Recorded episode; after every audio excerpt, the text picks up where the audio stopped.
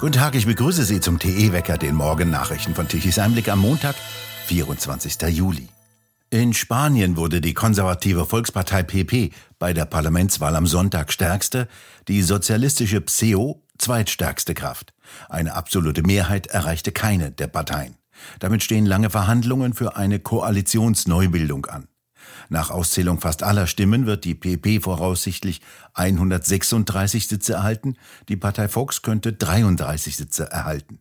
Die regierende Linkspartei der Sozialisten wird voraussichtlich 122 Sitze erhalten und die linke Sammlungsbewegung Summa voraussichtlich 31 Sitze.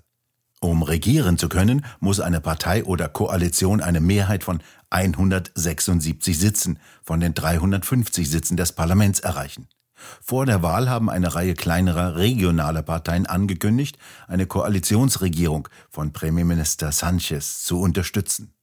Der linke Premierminister Sanchez hatte die Wahl vorzeitig einberufen, nachdem seine sozialistische Partei bei den Regional- und Kommunalwahlen im Mai erhebliche Rückschläge erlitten hatte. Viele Spanier sind unter anderem gegen das Gesetz zur Änderung des Geschlechts ab dem 16. Lebensjahr. In der Wahlnacht beanspruchte der konservative Kandidat Ferro den Sieg und will eine Regierung bilden, wie er sagte. Spanien hat in diesem zweiten Halbjahr die EU-Ratspräsidentschaft inne. Im neuesten Sonntagstrend kommt die AfD in dieser Woche auf 22 Prozent. Dies sind zwei Prozentpunkte mehr als in der Vorwoche und doppelt so viel wie noch vor einem Jahr. Dies ergab die jüngste Umfrage des Meinungsforschungsinstitutes INSA für Bild am Sonntag. Damit liegt die AfD nur noch vier Prozentpunkte hinter CDU, CSU. Für INSA-Chef Hermann Binkert allerdings ist derzeit die AfD die stärkste politische Partei in Deutschland. CDU und CSU seien zwei verschiedene Parteien, die im Bundestag eine Fraktionsgemeinschaft bilden. Die CSU existiere nur in Bayern. Selbst wenn das CSU-Ergebnis in Bayern nur fünf Prozentpunkte zum Gesamtergebnis der Union beisteuern würde, läge die CDU bei 21 Prozent und damit unter der AfD, so Binkert. Die AfD sei mit 22 Prozent aktuell stärker als die CDU mit 21 Prozent. Vor fast genau einem Jahr lag die AfD im INSA-Trend noch bei 12 Prozent, die Union bei 26,5 Prozent. Die Grünen lagen bei 22 Prozent. Im neuen INSA-Sonntagstrend verlieren die Unionsparteien einen Punkt und kommen nur noch auf 26 Prozent. Die SPD kommt wie in der Vorwoche auf 18, die Grünen wie in der Vorwoche auf 14 Prozent und die FDP stagniert bei 7 Prozent. Die Ampelkoalitionsparteien kommen auf insgesamt 39 Prozent, zu wenig für eine Mehrheit im Bundestag. Die Linke bleibt laut INSA bei 5 Prozent. Der CDU-Vorsitzende Friedrich Merz hat bekannt, dass die Partei selbstverständlich verpflichtet sei, das Ergebnis demokratischer Wahlen zu akzeptieren. Eine Zusammenarbeit mit der AfD in Kommunen erklärte er für möglich. Mit demokratisch gewählten Amtsträgern der AfD müsse pragmatisch umgegangen werden. Im ZDF-Sommerinterview sagte Merz bezogen auf die Wahl eines AfD-Landrates und eines AfD-Bürgermeisters, es habe sich dabei um demokratische Wahlen gehandelt. Wenn dort ein Landrat, ein Bürgermeister gewählt werde, der der AfD angehöre, sei es selbstverständlich, dass man dann nach Wegen suche, wie man dann in dieser Stadt gemeinsam weiter arbeiten könne, so Merz weiter. Auf Landes- oder Bundesebene jedoch schloss Merz eine Zusammenarbeit seiner Partei mit der AfD weiterhin aus. Auf Twitter fügte Merz hinzu, das Thema Zusammenarbeit mit der AfD betreffe die gesetzgebenden Körperschaften, also im Europaparlament, im Bundestag und in den Landtagen. Er sehe keine Aufweichung einer sogenannten Brandmauer der CDU gegenüber der AfD. Die Beschlusslage der CDU gelte keine Zusammenarbeit, keine Koalitionen in gesetzgebenden Körperschaften. Wie lange noch, das hat Merz nicht dazu gesagt. Und dazu wurde er auch vom ZDF nicht gefragt. Der hessische Ministerpräsident Rhein hat flächendeckende Kontrollen an den deutschen Außengrenzen gefordert. Bundesinnenministerin Faeser müsse die sofort anordnen, um die illegale Einwanderung zu begrenzen. Der Bund müsse endlich dafür sorgen, dass weniger Menschen illegal nach Deutschland kämen, so rein gegenüber der Bild am Sonntag. Dazu seien flächendeckende Kontrollen an den deutschen Außengrenzen notwendig. Bayern zeige, wie wichtig Grenzkontrollen an deren Außengrenzen seien, so rein weiter. Die Grenzsicherung liege aber nicht in der originären Zuständigkeit von Ministerpräsidenten, sondern in der Verantwortung der Bundesinnenministerin. Am 8. Oktober sind Landtagswahlen in Hessen. In Hamburg hat die Hamburger Volksinitiative gegen das Gendern im Rathaus mehr als 16.000 Unterschriften übergeben. Sie fordert, dass in Behörden, Universitäten und Schulen nicht gegendert wird. Nach Angaben eines Senatsvertreters werden sie nun mit dem Melderegister abgeglichen.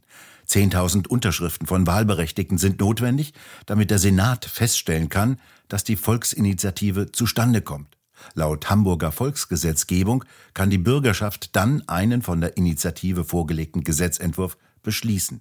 Tut sie es nicht, wäre als nächster Schritt der Weg frei für ein Volksbegehren. Dafür werden dann rund 66.000 Unterschriften benötigt. Die Volksinitiative lehnt Gendersternchen und Doppelpunkte in Wörtern ab, auch Formulierungen wie Schülerinnen. Die Bürger wollten laut Sabine Mertens, der Initiatorin der Volksinitiative, eine Gemeinschaftssprache, die gängig sei, die die Bürger im Leben tatsächlich sprechen würden. Deshalb dürften Verwaltung und Bildungseinrichtungen keine Gendersprache benutzen. Die Hamburger CDU unterstütze laut Mertens die Initiative. Die sogenannte Gleichstellungssenatorin Hamburgs, die grüne Fegebank, hat sich gegen ein generelles Verbot der Gendersprache in Verwaltung und Behörden ausgesprochen. Es müsse möglich sein, sie zu benutzen. Mit Zurückhaltung reagiert hat der stellvertretende CDU-Vorsitzende Andreas Jung auf die Forderung von Kai Wegner, CDU, nach einer Erweiterung der Gleichheitsrechte im Grundgesetz. Berlins regierender Bürgermeister Wegner hatte am Samstag in seiner Eröffnungsrede zum sogenannten Christopher Street Day in Berlin eine Erweiterung des Artikels 3 im Grundgesetz um eine sexuelle Identität gefordert. Er wolle den Artikel 3 des Grundgesetzes ändern, da müsse dann die sexuelle Identität mit rein, so Wegner. Dies sei sein Versprechen. Wegner hatte den Christopher Street Day zusammen mit Bundestagspräsidentin Baas, SPD, als erster CDU-Bürgermeister in Berlin eröffnet. Beide waren auch beim Demonstrationszug durch die Stadt dabei, in der sonst immer weniger funktioniert. Jung wiederum hatte dem Tagesspiegel am Sonntag erklärt, für alle Menschen müsse immer, überall und ausnahmslos der volle Schutz des Rechtsstaates bestehen, unabhängig von der sexuellen Identität und selbstverständlich auch für queere Menschen. Doch der Artikel 3 des Grundgesetzes garantiere dies aber schon heute mit Gleichheitssatz und Diskriminierungsverbot. Nach den Worten von Jung solle sich die CDU im neuen Grundsatzprogramm klar zur Ehe gleichgeschlechtlicher Paare in der heutigen Fassung des bürgerlichen Gesetzbuches bekennen. Auf dem Demonstrationszug des Christopher Street Days war nach Medienberichten ein gravierender Antisemitismus zu sehen. Viele Teilnehmer haben demnach die sogenannten Transgender-Flaggen gegen jene Palästinas ausgetauscht und riefen lautstark Anti-Israel-Parolen. Wer Lauterbachsche Kältekammern benötigt, kann jetzt in den Norden ziehen. An der Küste herrschen Temperaturen um 15 bis höchstens 20 Grad. Wolken, Schauer und teilweise Gewitter, das sind die Wetteraussichten für heute. Es wird auch in den kommenden Tagen unbeständiger. Die Strömung hat sich auf eine Westwetterlage umgestellt. Ein Tief über Skandinavien steuert diese Luftmassen und bringt heute im Laufe des Vormittags von Westen her Regenschauer. Es können auch Gewitter eingelagert werden. Schwere Gewitter können ab heute Nachmittag am Alpenrand und über den Alpen auftreten. Im Süden wie im Osten wird es dabei noch einmal mit Temperaturen von 29 Grad wie in München bis 31 Grad wie in Dresden recht warm. Es wird morgen in jedem Fall deutlich kühler, wenn das Skandinavientief mit seiner Kaltfront kühlere Luftmassen aus dem Norden heranschickt. Am Dienstag und vor allem am Mittwoch werden sehr kalte Luftmassen herangeschaufelt, die die Temperaturen auf bis zu 16 Grad absinken lassen können. Danach kommen bis zum Ende der Woche wieder warme Luftmassen herein. Es wird also nass werden mit vielen Niederschlägen. Der Rasen muss nicht gegossen werden und die Landwirte hätten sich über diese Regenmassen vor ein paar Wochen sicherlich sehr gefreut. Jetzt warten sie vor allem im Norden auf trocknere Zeiten. Sie können die Ernten nicht einbringen, es ist zu nass auf den Feldern. Und nun zum Energiewende-Wetterbericht von Tichys Einblick. Nach den unvollständigen Daten der Agora Energiewende benötigte Deutschland gestern um 11 Uhr eine elektrische Leistung von 56 Gigawatt. Die konventionellen Kraftwerke lieferten um 11 Uhr 12 Gigawatt und von den Windrädern kamen um diese Zeit nur 23 Gigawatt. Die Photovoltaikanlagen lieferten um 11 Uhr knapp 25 Gigawatt an elektrischer Leistung. Mittags war plötzlich wieder zu viel Strom in den Netzen. Der Strom der Windräder und Photovoltaikanlagen verstopfte also die Netze, könnte man sagen. Er musste wieder verschenkt werden und um 14 Uhr mussten nach den vorhandenen Daten Stromkunden in Deutschland 12 Euro pro Megawattstunde dazugeben, damit die Nachbarländer ihn abnehmen wollten. Wir bedanken uns fürs Zuhören. Schön wäre es, wenn Sie uns weiterempfehlen. Weitere aktuelle Nachrichten lesen Sie regelmäßig auf der Webseite tichiseinblick.de und wir hören uns morgen wieder, wenn Sie mögen.